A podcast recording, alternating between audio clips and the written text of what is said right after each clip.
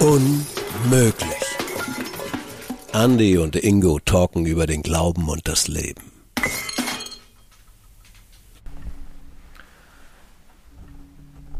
Hallo und herzlich willkommen zum Unmöglich Podcast mit Andy und Ingo vom Deutschen EC Verband. Und heute geht es um einen Kinofilm. Haben wir noch nie gemacht über einen Kinofilm gesprochen, aber heute ist es soweit. Um welchen Film geht's? Ich habe geheult. Du auch? Absolut, es war nicht aufzuhalten. Genau, We Life ähm, mit Philipp, die Geschichte von ihm. Und ja, also man hat ja im Vorfeld schon manch drüber mitgekriegt und war irgendwie klar, dass wir reingehen. Ingo war vor mir drin und äh, hat Rotz und Wasser geheult, hat er erzählt. Und ich bin ganz ehrlich durch verschiedene Situationen, die ich in meinem Leben schon erlebt habe, irgendwie emotional so ein bisschen, na nicht abgestumpft, aber mir, ja, mir fließen nicht ganz so schnell die Tränen bei sowas. Aber ich habe auch geheult. Also mir ging das auch wirklich durch Nieren und ich muss interessanterweise sagen, ich habe nicht aus geheult, weil ich irgendwie traurig war oder so. Also schon, weil mich die, seine Situation bewegt hat mit seiner Krebserkrankung.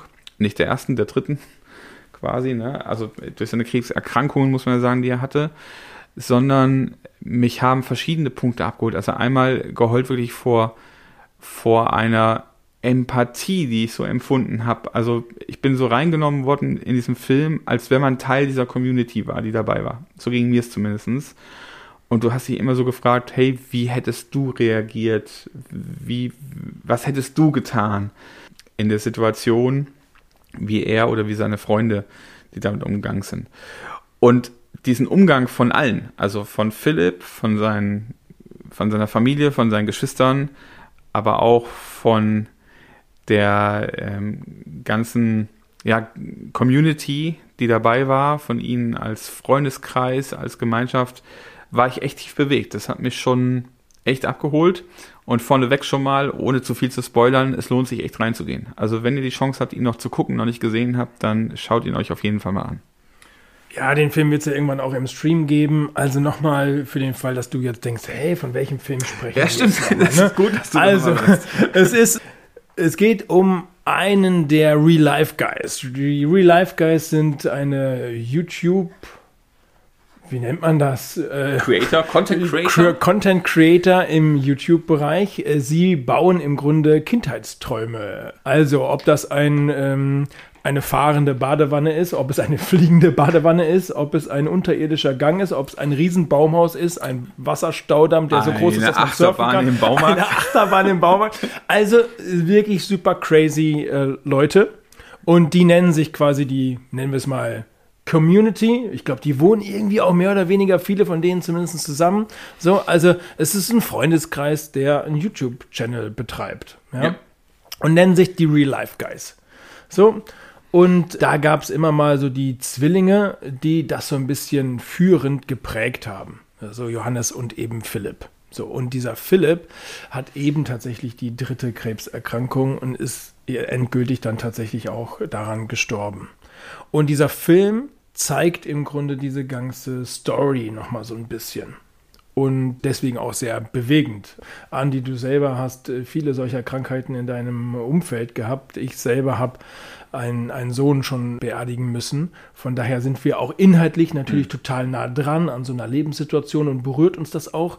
Wir sind aber auch ein bisschen, das habe ich auch gemerkt, wir sind auch ein bisschen hart geworden. Also ich fange auch, ich war nicht der Erste, der geheult hat. Irgendwann hat, konnte ich nicht mehr mich dagegen wehren. Aber man hat so einen Wehrmechanismus. Nein, ich, ich, ich halte das aus, ich muss da nicht heulen und so, weil man selber auch schon irgendwie was erlebt hat oder so. Ne? dann gewöhnt man sich manchmal auch sowas an, man wird so hart an manchen Stellen. Aber irgendwann bin ich einfach emotional so mitgenommen worden. Dann habe ich einfach nur, das ist auch einfach. Und es war schön und furchtbar zugleich zu sehen. Und ja, aber was hat dich fasziniert am Film? Also fasziniert haben mich viele Sachen tatsächlich. Also zum einen fand ich es krass, der Umgang von Philipp mit dieser Krankheit. Also dieses Nicht-Verschönigen, auch die Situation, wo es ihm scheiße geht, äh, nicht irgendwie aus Rücksicht oder als aus falschem, ich muss aber jetzt stark sein heraus irgendwie was schönreden, sondern auch geteilt, wenn es richtig kacke ist. und das ehrlich geteilt und gleichzeitig aber diese riesen Hoffnung, die er vermittelt hat. Also er hat mal in einem Interview so gesagt, dass er davon ausgeht, dass Gott einen Plan hat und solange er ihn hier irgendwie diesen Plan noch hat, dann würde er ihn auch gebrauchen und solange er ihn gebrauchen kann, wird er für, für Gott was tun. Und das mitten so wirklich in einer, in einer für ihn auch schwierigen Phase. Und das finde ich halt so faszinierend. Und da merkst du halt, das ist nicht irgendwie bla bla. Das ist nicht irgendwie, ich muss jetzt eine fromme Floskel sagen, weil ich irgendwie Christ bin oder so, sondern das ist wirklich real life. Also das ist wahres Leben.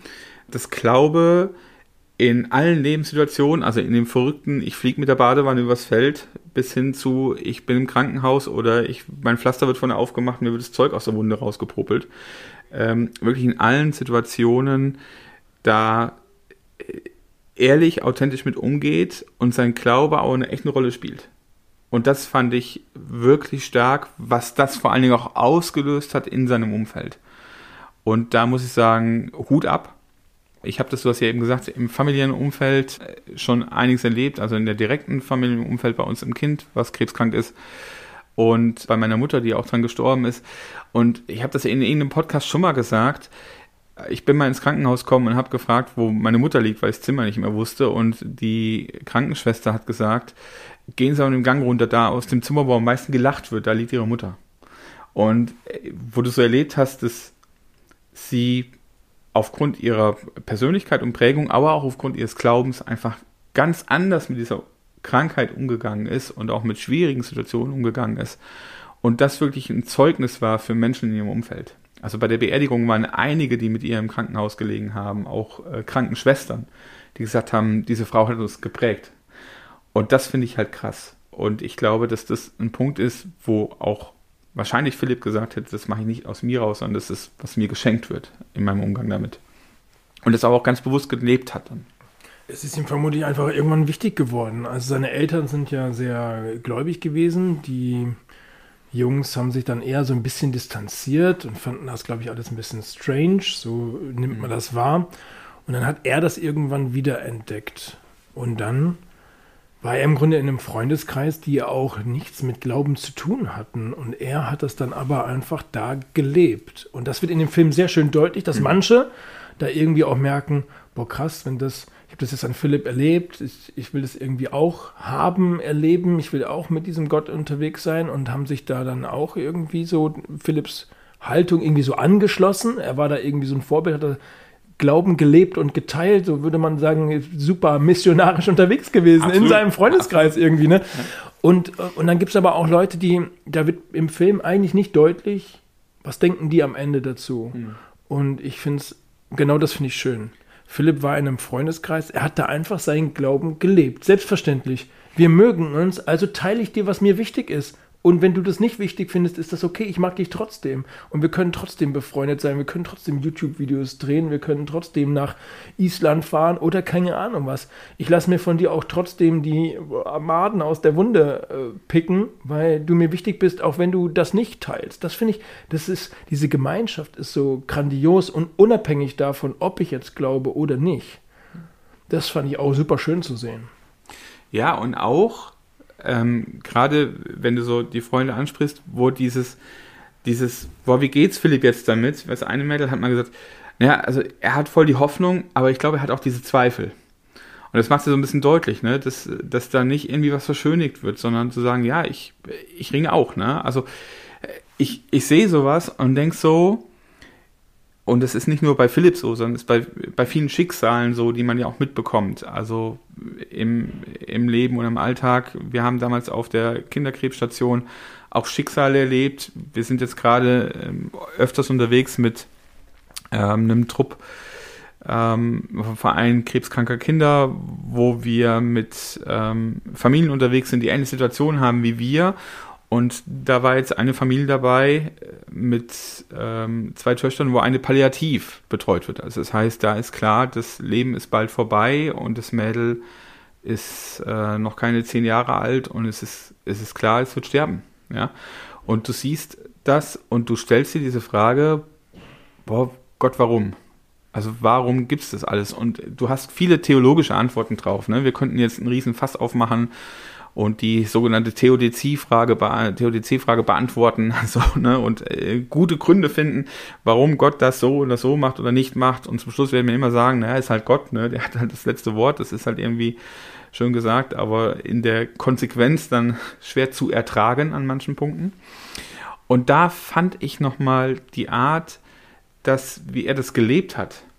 Also äh, wirklich, wirklich, also wirklich bewundernswert. Also da kein Blatt von dem Mund zu nehmen, wirklich und sagen, boah, ich habe echt Schmerzen, das ist kaum auszuhalten und so. Und trotzdem, genau in seinem, ich nenne es jetzt mal Leiden, andere ins Nachdenken zu bringen.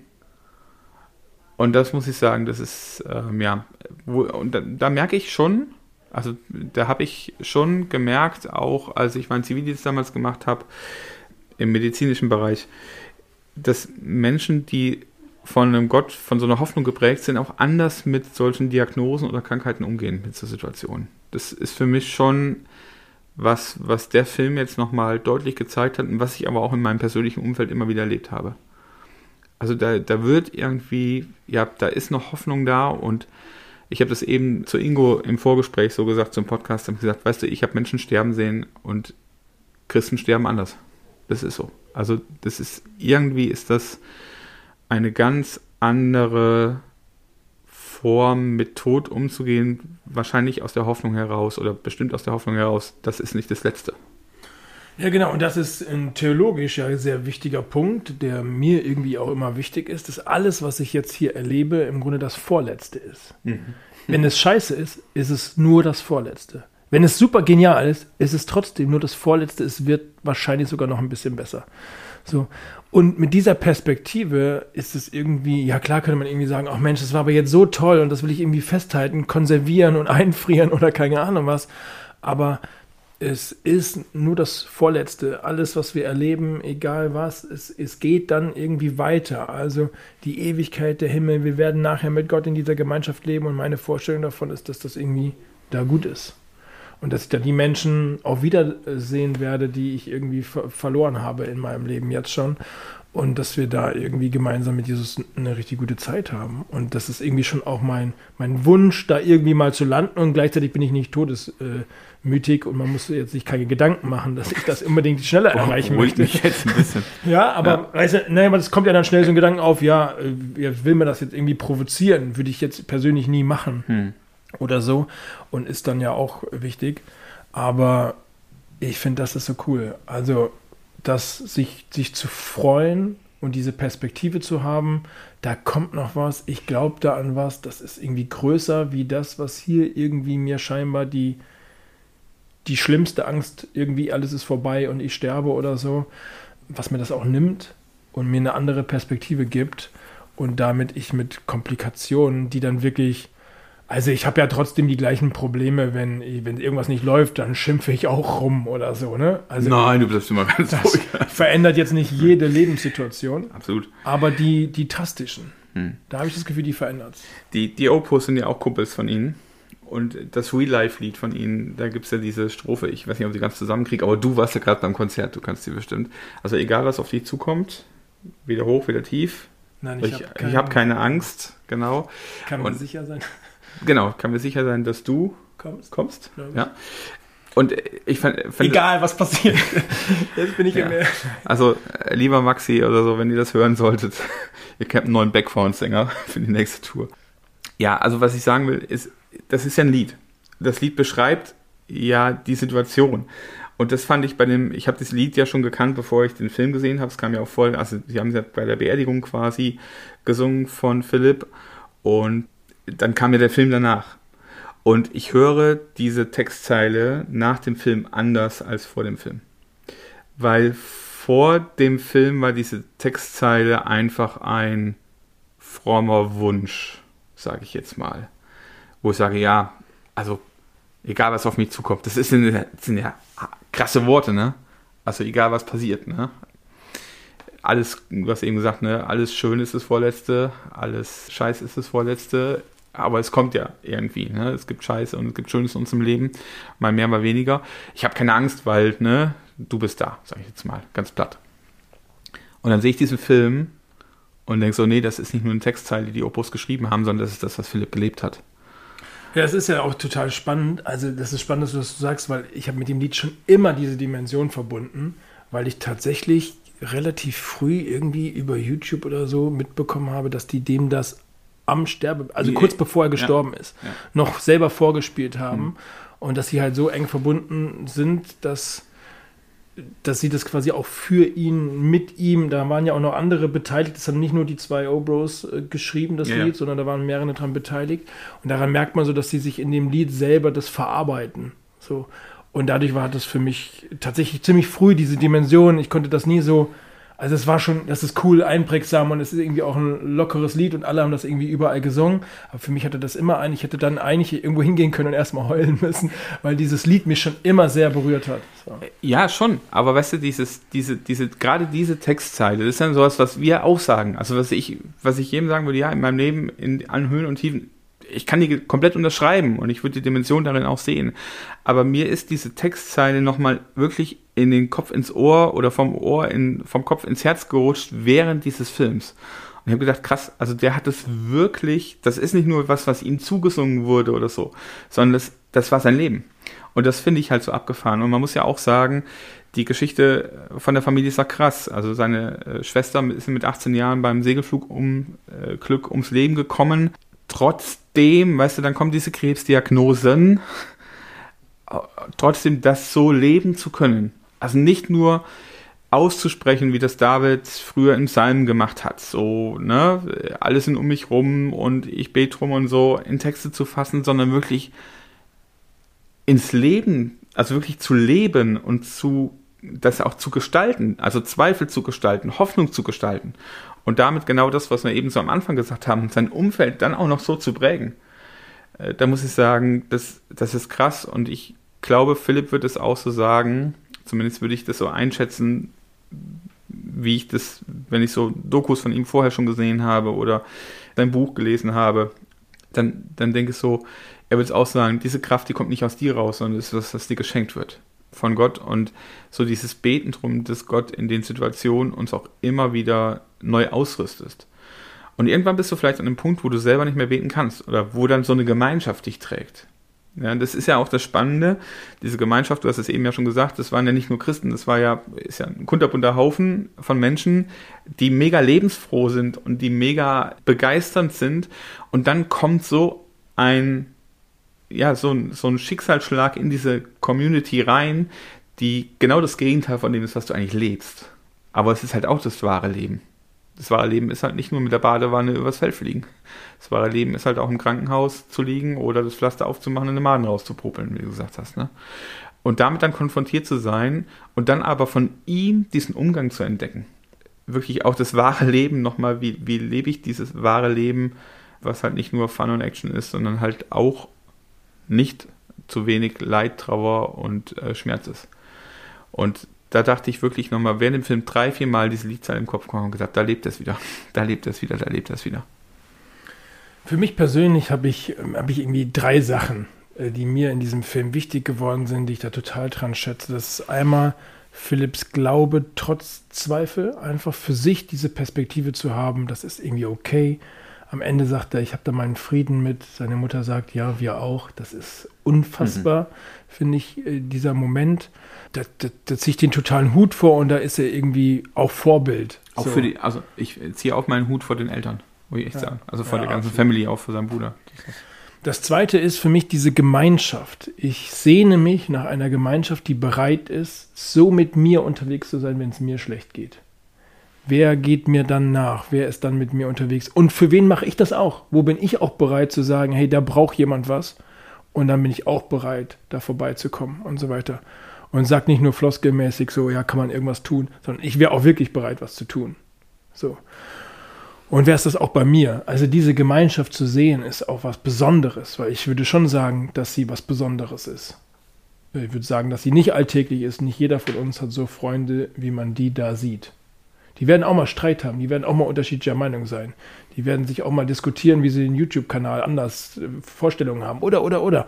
Aber schaut euch das an, die teilen wirklich das Leben miteinander. Das ist echt auch richtig schön zu sehen. Und das dritte ist das, wo ich das Gefühl habe, Mensch, hat Leuten einfach ungezwungen erzählt von seinen Überzeugungen. Und da gehörte Gott irgendwann dazu und dann hat er das geteilt. Ob ohne zu erwarten, das muss jetzt für dich auch ganz wichtig sein oder so, sondern einfach natürlich. War, real life halt, einfach so, ey, das ist jetzt wichtig für mich, also konfrontiere ich dich mit und ich muss mich dafür nicht schämen und ich muss dich auch nicht überzeugen, aber das gehört irgendwie jetzt zu mir. Und so zu leben, finde ich auch irgendwie schön. Das kann ich wahrscheinlich von allen Sachen, die, die ich da gesehen habe, am schlechtesten. Weil ich immer denke, irgendwie kommt dann so mein, mein Job dazu und dann kommt da das dazu und dann wird es unnatürlich und dann muss ich mich erklären oder so. Und da habe ich auch nochmal gedacht, das ist irgendwie so cool, ohne überzeugen zu wollen, einfach natürlich davon zu sprechen. Fand ich auch mega cool. Ja, dem gibt es eigentlich nichts hinzuzufügen, würde ich sagen. Also das ist, ja, ich glaube, ihr merkt schon, wir sind irgendwie begeistert. Gleichzeitig hat der Film zumindest mich und ich glaube auch dich echt herausgefordert. So dieser, dieser Wunsch, den ich gerade bei dir rausgehört habe, das auch zu leben. Und ich glaube auch tatsächlich, man kann das nicht machen, sondern das sind, das sind Momente im Leben, die, glaube ich, einem geschenkt werden, damit umzugehen. Und trotzdem darf ich in dem, wo ich bin, natürlich meinen Glauben leben. Und ich glaube, was, was vielleicht unser Problem ist, dass wir sehr oft verkopft denken, wie muss ich denn authentisch meinen Glauben leben? Und ich glaube, Jesus würde einfach sagen, lebst doch einfach. Mach doch einfach. Und hopp. In diesem Sinne lassen wir dich jetzt zurück in dein Real Life. Vielleicht hast du irgendwann Berührungspunkte mit den Real Life Guys oder dem Film von Philipp. Wir wünschen dir auf jeden Fall, dass du das wahre Leben finden kannst für dich und leben kannst, so wie du das für richtig hältst, du ganz persönlich. Amen dazu. Bis dann, macht's gut. Ciao. Ciao.